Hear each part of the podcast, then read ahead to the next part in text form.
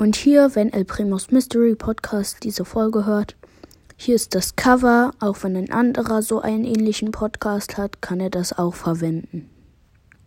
Tschüss.